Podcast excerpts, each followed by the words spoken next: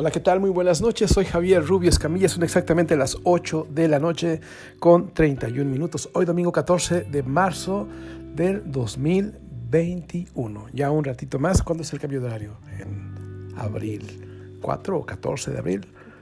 Algo así. Pero bueno, pues ya, ya vamos muy rápido. El 2001, el 2001 se está yendo muy, muy rápido.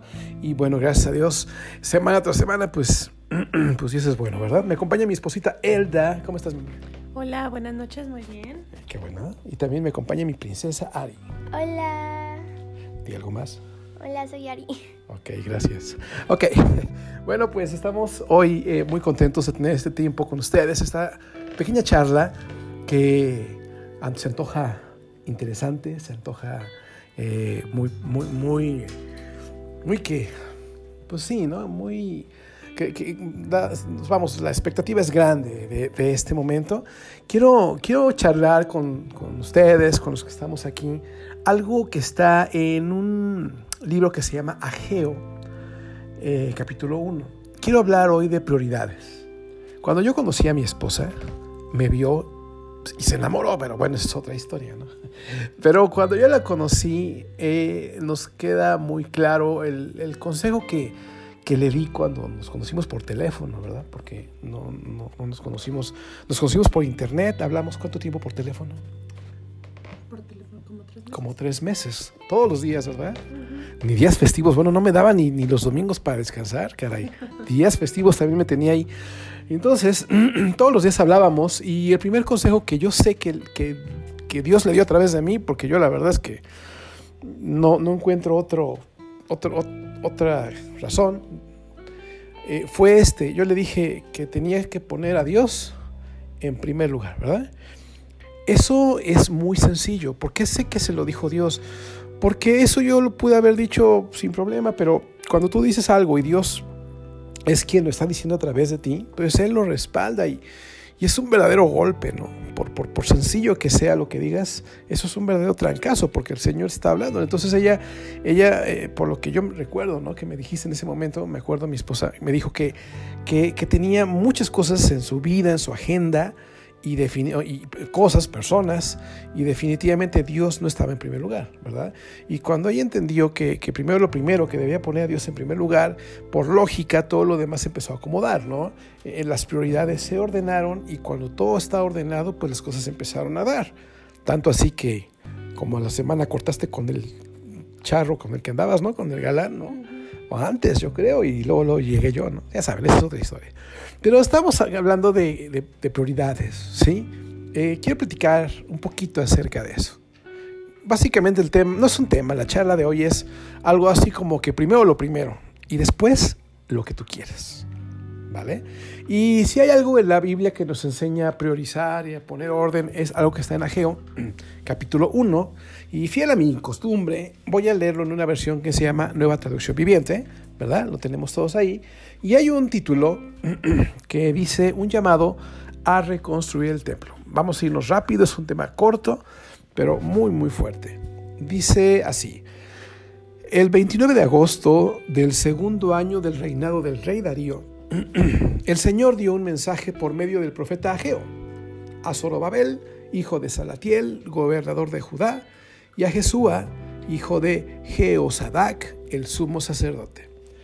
Y esto es lo que dice el Señor de los ejércitos celestiales.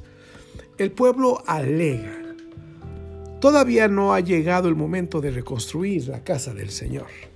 Entonces el Señor envió el siguiente mensaje por medio del profeta Geo. ¿Por qué viven ustedes en casas lujosas mientras mi casa permanece en ruinas? Esto es lo que dice el Señor de los ejércitos celestiales miren lo que les está pasando.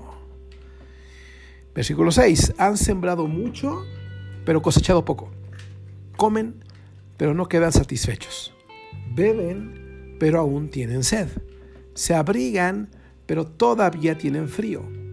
Sus salarios desaparecen como si los echaran en el bolsillo llenos de agujeros. Versículo 7 dice, esto es lo que dice el Señor de los ejércitos. Miren lo que les está pasando. Este, pausa. Este versículo 7, si lo leemos en la Reina Valera, dice, así ha dicho Jehová de los ejércitos, meditad sobre vuestros caminos. Caminos son métodos, entonces está diciendo básicamente, oye, detén un momento, detén un momento y piensa cómo estás haciendo las cosas. Si retomamos el versículo 6, dice que hay un mm, como fracaso generalizado, ¿no? una insatisfacción generalizada. Siembras mucho, cosechas poco, comes pero no te llenas, tomas agua y tienes y te quedas con sed, ¿no? Te tapas y tienes frío, ¿no? Como que nada nos llena, pero lo que sí es es totalmente eh, ilustrativo es lo que dice aquí de acerca del dinero. Dice, tu salario desaparece como si cada vez que te dieran tu salario tú lo metías en una bolsa que tiene hoyos. Y luego te dice el Señor, ponte a pensar un poquito en esto. Si, si regresamos un poco más, eh, dice que la gente decía, oye, no es el tiempo de hacer algo para Dios. Y más abajo dice que es era el tiempo para que ellos se dedicaran a sus casas a sus prioridades, a sus sueños, a sus metas, mientras la casa de Dios, que representa a Dios mismo o las cosas de Dios, estaban ahí en pausa porque todavía, según, no era tiempo de atenderlas. Pero el Señor dice, miren lo que les está pasando.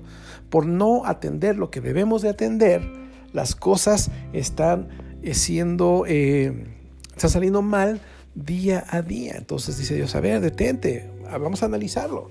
Ahora, en el versículo 8, Dios básicamente da una instrucción que está dirigida a solucionar este problema. Dice sí, vayan ahora a los montes, traigan madera y reconstruyan mi casa. Entonces me complaceré en ella y me sentiré honrado. El versículo, este versículo 8 en la Reina Valera dice, subid al monte y traed madera y reedificad la casa y pondré en ella mi voluntad y seré glorificado, ha dicho Jehová. Ojo, cuando entendemos o leemos esto de que dice sube al monte, está hablando de haz un esfuerzo. Si las cosas fueran fáciles, ¿qué? Cualquiera. Cualquiera las haría. si las cosas fueran... Mi, querido Tavo Cuevas, al que le mando un abrazo, eh, de tiempo en tiempo siempre dice una frase, ¿no? Cuando le digo, no tengo mucho trabajo o me está costando mucho lo que estoy haciendo, me dice, pues eso es trabajo, ¿no? Porque es difícil, no es fácil. Pero Dios dice, sube al monte, quiero madera del monte, está diciendo. Hay madera de la buena, yo no sé de qué tipo de madera viene el monte, pero dice, esfuérzate. Lo primero que quiero que sepas es que te tienes que esforzar. Segunda dice, edifica mi casa y pondré en ella mi voluntad. Aquí lo entendemos de dos maneras. La primera manera en 1 Corintios 6, 19 dice que tú y yo somos su casa. Entonces no nos estamos esforzando para edificar el lugar donde Él vive. Tenemos muchos asuntos personales, eh, como decimos en México, aplicamos el pasito tuntún que es un pasito para adelante y dos pasitos o un pasito para atrás, ¿no? Avanzo, me regreso, avanzo, me regreso. Somos los hermanitos montaña rusa. Hasta arriba, hasta arriba, hasta arriba, hasta abajo, hasta abajo, hasta abajo, hasta abajo. Y luego subimos, bajamos, subimos, bajamos, subimos, bajamos, subimos, bajamos. Y luego nos aventamos unas rachas hasta arriba y luego unas rachotas hasta abajo. O sea, no hay una constancia. Y lo primero que Dios nos dice es, a ver, a ver, si te preguntas por qué las cosas te están saliendo como están saliendo, es porque no te estás esforzando en tu relación conmigo. Y, dice así, y pondré en ella mi voluntad. ¿Por qué tiene que poner su voluntad en mi vida? Porque mi vida es su casa. Pues porque me hago, mi soberana voluntad. Al final del día acabo haciendo lo que yo quiero hacer.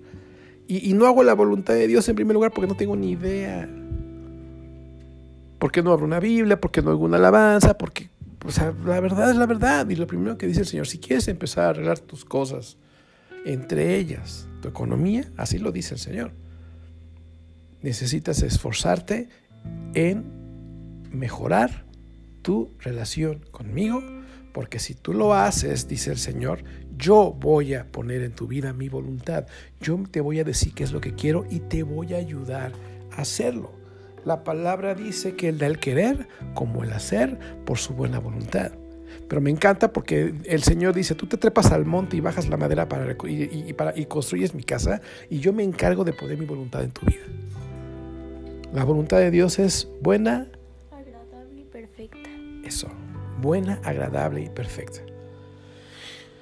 Pero bueno, Dios todavía no acaba, ¿verdad? Así que todavía no acaba esta masacre, porque el versículo 8, digo 9, dice el Señor, esperaban cosechas abundantes, pero fueron pobres.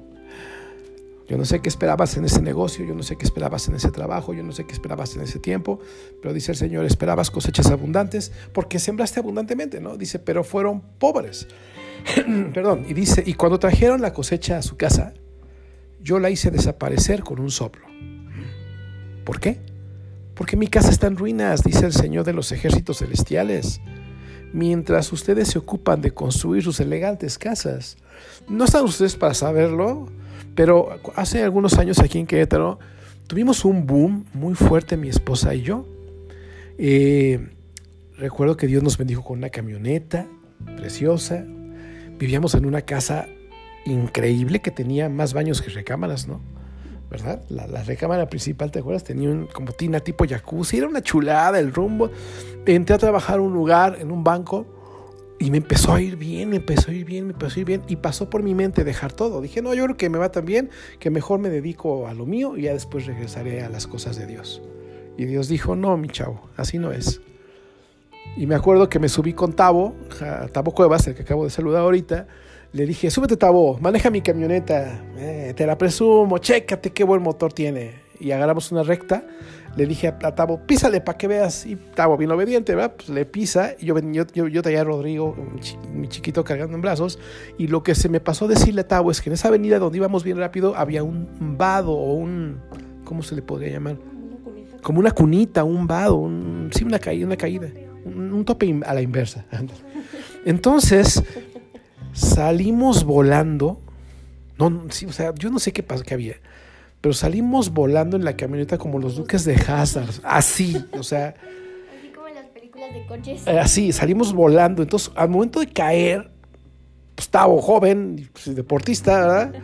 Él sin problema, pero yo, yo, yo caí y yo tenía, yo ya traía una lesión en el coxis, mucho, muy grave.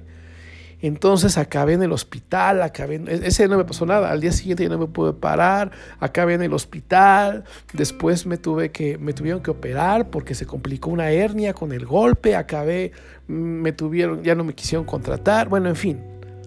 Y, cuando ya acabé esa aventura yo le dije, "Dios, perdóname, porque tú permitiste que todo esto pasara, porque tu casa está en ruinas."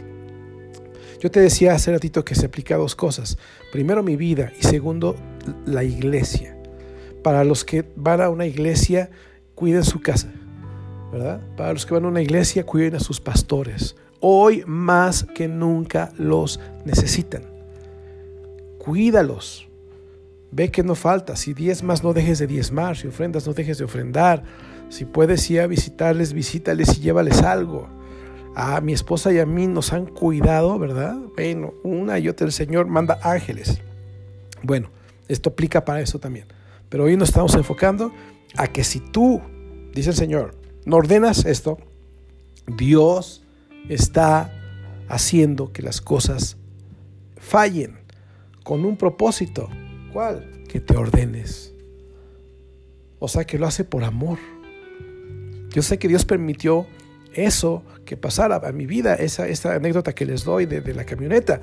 Y lo hizo por amor a mí, por amor a mi familia, por amor a, a tanta gente que ayudamos. Dios dijo, no, no, como decimos en México, me dijo, no, mi chavo, ¿cómo la ves? Una, una, una, persona me decía hace muchos años, o muchas veces me decían, ay Javier, es que el diablo, ay el diablo, ay el diablo. Yo le decía a la gente, no, no metas al diablo, el diablo no tiene la culpa. Entonces, ¿quién es? Dios. Se asustaban. Yo me acuerdo que una muchacha le dije un día, mira, yo prefiero, y lo hemos dicho otras veces, a todos los demonios del infierno en mi contra que a Dios en mi contra. Y la palabra es clara, dice, dice, cuando esperabas cosechas abundantes, fueron pobres, y cuando trajeron la cosecha a su casa, yo la hice desaparecer con un soplo. ¿Por qué? Pues porque mi casa está en ruinas, dice el Señor de los ejércitos. No dice el diablo, ¿eh? O sea, cuando Dios sabe que te estás desviando, yo no sé qué hubiera sido de mi vida si yo en ese momento sigo creciendo. Y no era la primera vez que pasó. ¿Te acuerdas cuando trabajábamos para el gobierno del Estado de México? Tuvimos un proyecto que era, yo creo que con ese proyecto, pues no nos hacemos millonarios, sí nos hacemos ricos, ¿no? Pero pues Dios sí permitió que nos vieran ahí, nos engañaran, nos defraudaran. Y años después yo volteaba para atrás y decía, Señor, si nos hubiera ido bien en ese negocio, seguramente yo ni cristiano sería. Porque mi relación con Dios no estaba bien, mi casa, no es, mi casa, mi, mi, el lugar donde Dios debía de estar cómodo, estaba muy mal. Y yo queriendo construir mi casa con lujos, cuando primero es la casa de Dios. Y la casa de Dios eres tú y la casa de Dios soy yo. Y esto todavía no acaba, ¿verdad? Dice en el versículo 10, perdón, dice, es por, causa de, es por causa de ustedes que los cielos retienen el rocío y no produce cosechas. Yo mandé la sequía sobre sus campos y colinas una sequía que destruirá el grano, el vino nuevo, el aceite de oliva, las demás y las demás cosechas. Una sequía hará que ustedes y sus animales pasen hambre y arruinará todo aquello por lo que tanto han trabajado. Tú podrías decir ahorita qué malo es Dios. Y yo quiero ayudarte a ver esto, qué bueno es Dios. Porque yo constantemente me topo con gente que le va muy bien. Pero si yo hablara o si yo le o cuando le pregunto de cómo está su relación con Dios, es totalmente lo contrario. Y lo primero es lo primero. Quiero que te quedes con esto. Dice aquí en el 10 que es por causa de ustedes que los cielos retienen el rocío y la tierra no produce cosechas. ¿Sabes a cuánta gente afectamos de manera indirecta por no ordenar las cosas? Por eso yo entiendo que sobre mi parcela no llueva. Yo entiendo que sobre mi trabajo se afecte, que, tenga la, la, ¿cómo le podemos llamar? La consecuencia. Pero aquí está generalizando. Está generalizando porque dice, los cielos son afectados por tu falta de orden. La tierra no produce cosechas por tu falta de orden. Y hay mucha gente que está esperando que el cielo llueva. Hay mucha gente que está esperando que la tierra dé su fruto. Mucha gente es afectada por mi desobediencia, pero mucha gente será bendecida por mi obediencia. Entonces, vamos a, necesito regresar un poquito. Segunda de Crónicas 7:13 al 15.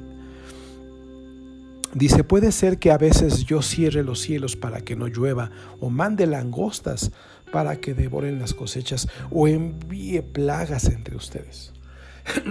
Está generalizando Dios, pero continúa diciendo, pero si mi pueblo, que lleva mi nombre, se humilla y ora y busca mi rostro y se aparta de su conducta perversa, yo oiré desde el cielo, perdonaré sus pecados y restauraré su tierra. O sea, Dios escucha mi oración. Dios me perdona cuando me humillo. Dios ve que estoy cambiando mi actitud. Perdona mis pecados, pero restaura mi tierra.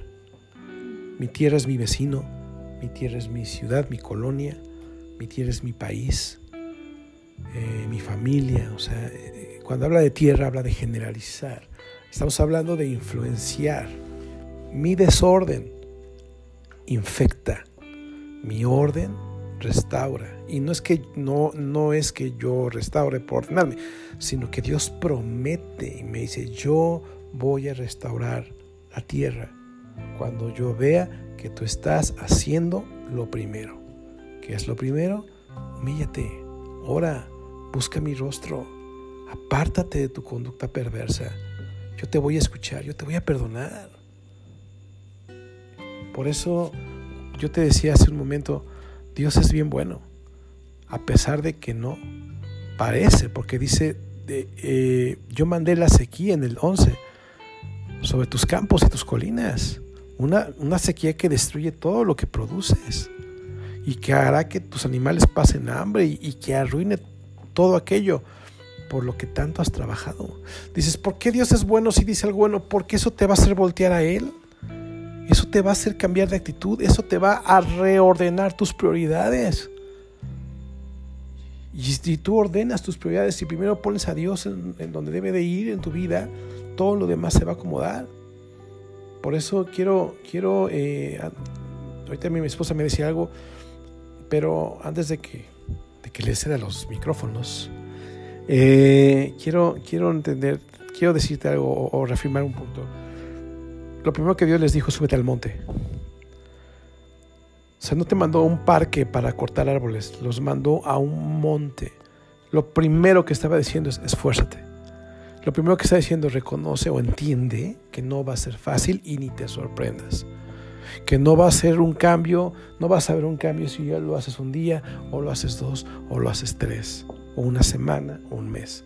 Lo único que sí tenemos que entender es que Dios nos dice que no va a ser fácil y quiere que nos esforcemos y quiere que empecemos a edificar la casa de Dios, que en este caso es mi vida, mi relación con Él y todo aquello esfuerzo que mejore mi relación con Dios.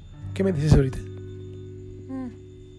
Que luego hay muchas personas que es, es común, ¿no? Que, que oran por alguien que ha estado durante mucho tiempo, por ejemplo, en escasez o en problemas económicos. Y se suele orar eh, pidiendo ¿no? a Dios que restaure lo que... Hay una palabra en la Biblia que dice que lo que robó el, el, el, diablo, ¿no? O sea, y habla de unos animalitos, ¿no? Que son los que, los que se comieron la cosecha. Pero realmente, o sea, a veces no, no es, no es que, el enemigo vino y te robó, o vino y no te permitió prosperar o, avanzar, sino como está diciendo en esta cita, o sea, es, es nuestra falta de compromiso con Dios lo que no nos está permitiendo ver las bendiciones de Dios. Y eso está fuerte porque, eh, o sea, pone en nosotros la responsabilidad y, y, el analizar nuestro corazón, cómo está con Dios. Si realmente nosotros le estamos buscando y le estamos teniendo como prioridad, o si no lo estamos haciendo y eso está trayendo como resultado que no haya bendición y no tanto el enemigo, como decías, ¿no? O sea, sino, sino realmente nuestro corazón y cómo están nuestras prioridades. Exacto. Y luego le ayudamos al diablo, ¿no? O sea, como si él no pudiera solito, exactamente. Dios es bien bueno. Eh, vamos a, ver cómo reaccionaron las personas que oyeron este mensaje y, y, esperando que nosotros podamos reaccionar igual. Versículo 12 dice, entonces Zorobabel, hijo de Salatiel, y Jesúa, hijo de Jeosadac, el sumo sacerdote, y todo el remanente del pueblo de Dios, comenzaron a obedecer el mensaje del Señor su Dios. Cuando oyeron las palabras del profeta Ageo, a quien el Señor su Dios había enviado, el pueblo temió a su Señor. Entonces, retomando aquí, dice que cuando escucharon al, profeta Ageo, eh, como Dios hablaba a través de él, dice que comenzaron a obedecer el mensaje del Señor. ¿Cómo te imaginas que pasó esto? Yo me imagino que en ese momento dijeron, ok, ahorita vengo. Entonces, ¿a dónde vas? Al monte. Bueno, nada más paso a mi, a mi casita por un hacha y luego me voy al monte. Hay otros que se van al monte, pero de piedad, ¿no? O sea, pero el Señor dijo, no, te vas a esforzar. Y luego los empezaron a esforzar, ¿no? Y dice que el pueblo temió al Señor. O sea, le, le escaló. Si me permites usar esa expresión como sinónimo. O sea, no les valió lo que dijo el Señor. Le escaló. Les dio cosa. Dijeron, no, no, no, no, tengo que hacer algo. En mí está la solución. ¿No? En, yo soy el responsable. Yo soy el culpable y como yo soy el responsable, yo, yo lo puedo hacer. Le mando un saludo a mi hermano Ubaldo Camargo. Eh, en el trabajo, ahorita me acordé, aprendimos algo y enseñamos algo. Yo les decía, digo, aprendimos esto, me lo enseñó. Yo les enseñaba a la gente, a ver, la ventaja de que tú seas el responsable de un error, le decía la gente, es que si tú eres el responsable, tú eres la solución. O sea, si tú eres el responsable, tú eres la solución. La solución no es pelear contra el diablo, la solución no es reprender al diablo, la solución no es, no, o sea, es más, hacer guerra espiritual. No, la solución, tú eres la solución, porque tú eres el problema. Es una bendición saberlo. El versículo 13 es clave, ¿no? Dice, luego Ageo, el mensajero del Señor, dio al pueblo el siguiente mensaje del Señor. Yo estoy con ustedes, dice el Señor. Ah, ya por fin ya le dio su sobadita al Señor, ¿no? Después, a su pueblo, después de tan nalgada, le dijo, hey, yo estoy contigo. ¿Por qué le dijo eso? Dice, porque ya vi que desde que me escuchaste, empezaste a hacer algo. Entendiste que tú eras el culpable y entendiste que tú eras la solución y empezaste a hacer algo. Ya vi que te dio cosa, ya vi que valoras mis palabras. Como decimos en México, ah, que por cierto, ya nos escuchan en Paraguay. Wow, abrazo hasta Paraguay. Cierro paréntesis internacional. Como decimos en México, te pusiste las pilas, papá. ¿No? Yo estoy contigo. O sea, ¿ya viste cómo, cómo mueve el corazón de Dios? ¿No? Un cambio de actitud. Y el versículo 14 cierra con broche de oro, porque dice, entonces el Señor despertó el entusiasmo de Zorobabel, hijo de Salatiel, gobernador de Judá, y de Jesúa, hijo de Josadac, el sumo sacerdote, y de todo el remanente del pueblo de Dios. Comenzaron a trabajar en la casa de su Dios, el Señor de los ejércitos celestiales. Chulada de final, ¿sí o no? Chulada de final. Dice que Dios despertó el entusiasmo de las autoridades, de las personas con más influencia y después de ellos sobre todos los demás. Eh, la reina Valera dice que Dios despertó el espíritu de estas personas. O sea, estaban dormidos, se fueron por las tortas, ¿no? Y el Señor tuvo que despertarlos. Pues tremendo calambre, no era para que no era para menos, ¿no? Y y me impacta porque esta palabra la están escuchando papás y mamás, ¿no? Están escuchando personas con, con influencia sobre otros. Y aquí está el punto. Tú eres sal y tú eres luz. Si estás desabrido y si estás en tinieblas, en oscuridad, ¿cómo puedes influenciar? Dicen que relación es influencia. Y desgraciadamente nuestra influencia es contraria. La gente no se anima a hacer algo para Dios. Dios tiene que despertar primero nuestro corazón. Dios tiene que despertar el entusiasmo que ya se había muerto por causa de, de la bendición de nuestra vida y por causa de toda la gente que nos rodea. Entonces me quedo con las palabras de mi esposa, ¿no? No es el diablo, eres tú. Voy a terminar con dos cosas. Fíjate bien. No lo voy a leer, nada más quiero decirte que está en Lucas 12 del 20 al 32. Yo lo he compartido en otros temas. Es para mí una de las historias más maravillosas y hermosas que puede haber en la Biblia. Cuando un hombre se le acerca un hombre a Dios, perdón, se le acerca a un rico. No, sí lo voy a leer, ¿no? Rápido, rápido. Dice así. Bueno, esa es Lucas 12, pero creo que Creo que tengo que regresarme unos versículos. Es Lucas 12, 12, eh, eh, versículo 16. Lucas 12, 16. Dice así. También les refirió una parábola diciendo, la heredad de un hombre rico había producido mucho. Y él pensaba dentro de sí diciendo, ¿qué haré? Porque no tengo dónde guardar mis frutos. Y dijo, esto haré Derribaré mis graneros y los edificaré mayores, y allí guardaré todos mis frutos y mis bienes. Y diré a mi alma, alma, muchos bienes tienes guardados para muchos años. Repósate, come, bebe, regocíjate. Pero Dios le dijo, necio, esta noche vienen a pedirte tu alma, y lo que has provisto, ¿de quién será? Así es el que hace para sí tesoros y no es rico para con Dios. Me encanta imaginar que muchos están diciendo eso que tiene de hermoso. Bueno, Dios le dijo a ese hombre, necio, hoy te vas a morir. y lo que tú has juntado, ¿quién se lo va a quedar? Pero ¿qué crees? Se lo dijo mientras estaba vivo.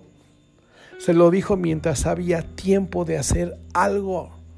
No, la historia no dice, entonces ese rico se murió y lo que tuvo se lo comieron los ratones. Fin de la historia. No, la historia no acabó así. La historia nos deja entrever el Señor que este hombre rico hizo algo a tiempo porque Dios le advirtió a tiempo. Le dijo, necio, esta noche. Eso me sonó como reportero, como programa de noticias, pero, pero la realidad es que, es que le dijo esta noche. Quiero pensar que esta, ese pensamiento le llegó cuando eran las 12 de la tarde, o las 10 de la mañana, o las 4 de la tarde. Dijo, ay, ¿qué voy a hacer? Y el Señor le dice, te vas a morir hoy, cabezón. Te vas a morir hoy. Y como yo creo que él conocía de Dios porque Dios le habló. Yo creo que, yo creo que él sabía que Dios era lento para ir a grande en misericordia. Que dice la Biblia que se arrepiente del castigo, ¿no? Hay, hay, hay, historias en la Biblia de que, gente clamó a Dios y Dios tuvo misericordia y le cambió el veredicto, ¿no? El, castigo. Yo creo que este hombre le dijo, Señor, perdóname, me voy a morir hoy. Bueno, en primer lugar quiero que sepas que, que estoy arrepentido si me voy a morir hoy, Señor, pues quiero que sepas que todo lo que tengo y si ya no lo voy a disfrutar, pues por, favor que, se quede, que se vaya a los pobres, que se vaya a los misioneros, que se vaya para los hospitales, no sé, a que, que sirva de algo para otros, ¿no? Y, y si tú me perdonas, pues y mañana tengo en tu misericordia un día más de vida, te prometo que voy a hacer algo totalmente diferente. Y la historia no dice cómo acaba. Yo conozco a Dios y yo creo que Dios lo perdona. Y le dio otra oportunidad. ¿Saben qué? Te voy a decir algo. Muchas veces, no una, ni dos, ni cinco, ni diez, eh, invitamos a gente a, la iglesia. Muchos nos dicen, no, sí quiero, sí voy. ¿Y sabes cuántos llegan a la mera hora? ¿Cuántos? Ni uno. Ni uno. Ni uno llega. Pero luego me entero que le está yendo mal, que no le está yendo como quieren. Y sí, estoy siendo muy puntual. Dios nos está diciendo, hey, y te va a seguir yendo mal. Porque me urge que te ordenes. Porque me urge que primero atiendas mi relación contigo, que atiendas mi casa, porque tú eres mi casa, dice el Señor.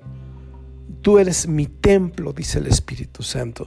Y a través de ti voy a bendecir a miles pero no lo puedo hacer hasta que no te ordenes.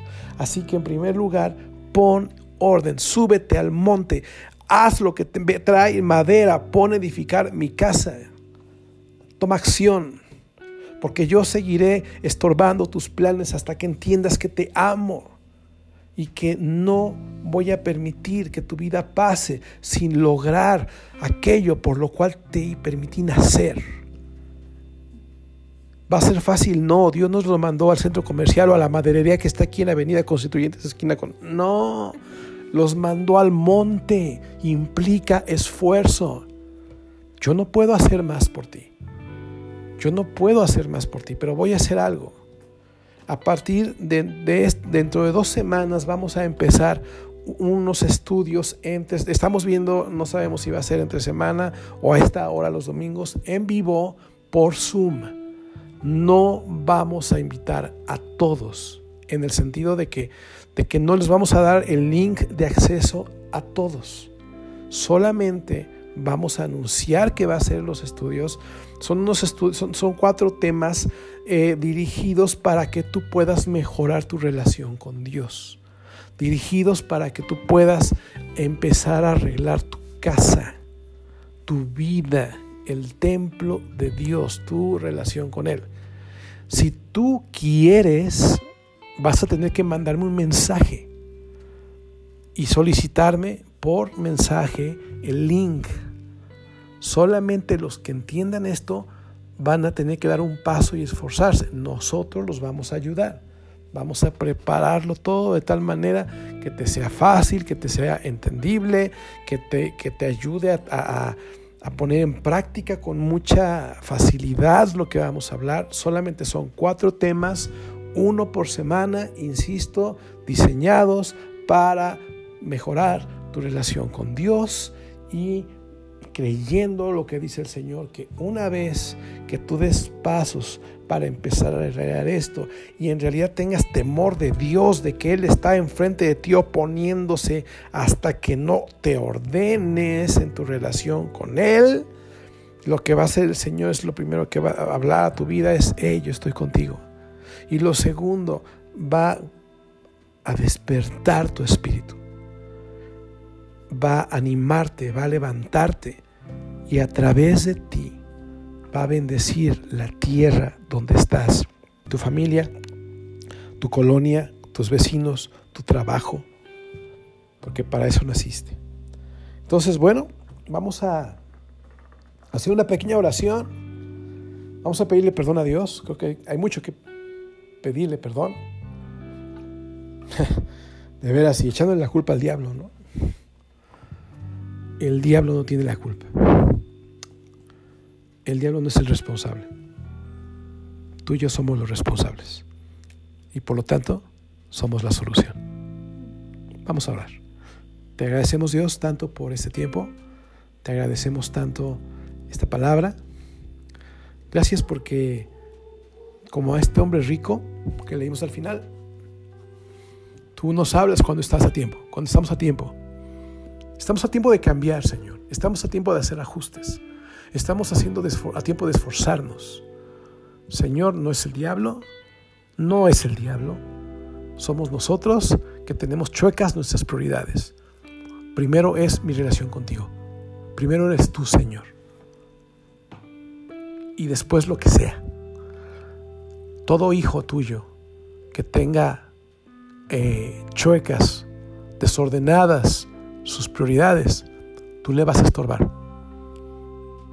Mm, como a este profeta eh, Balaam en números 23, que dice que tú te le pusiste enfrente y no lo dejaste pasar.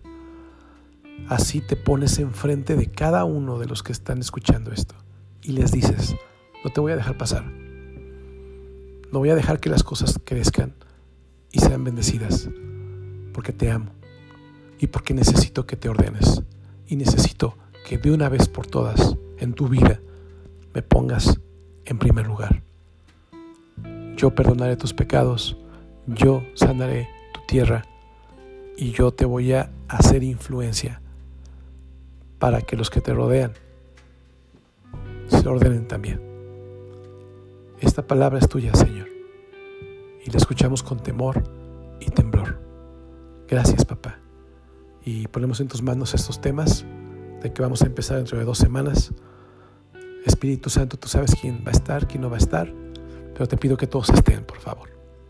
Que todos estén, que todos los que nos escuchan en tantos países estén para que te podamos escuchar. Gracias, Señor. Bendecimos esta semana y, y gracias porque nos vas a respaldar. Porque desde ahorita estaremos haciendo ajustes, estaremos haciendo cambios. Y eso te va a agradar, papá. Y tú nos dices, yo estoy contigo. Gracias, papá, en el nombre de Jesús. Amén. Gracias por su compañía. Eh, les agradecemos mucho, mucho, mucho, en verdad. Nos emociona tenerles cerca. Y bueno, eh, no se los estudios de Mateo entre semana. Ya acabamos de subir el de Mateo 18 Está muy bueno. Y ya menos vamos a acabar el libro de Mateo. Les mandamos un gran abrazo. Yo soy Javier Rubio. Eh, y bueno, pues, no comentir. Dios los cuida. Bye.